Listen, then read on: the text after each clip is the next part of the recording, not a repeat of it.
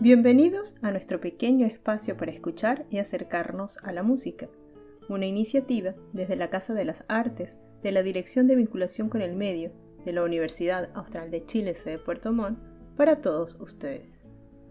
El 1 de septiembre de 1989 se lanzó el álbum de la banda estadounidense Motley Crue llamado Dr. Feelgood, quinto álbum de la banda de glam metal, subgénero del heavy metal que combina el sonido del heavy metal tradicional con elementos del hard rock, el punk e influencias del pop.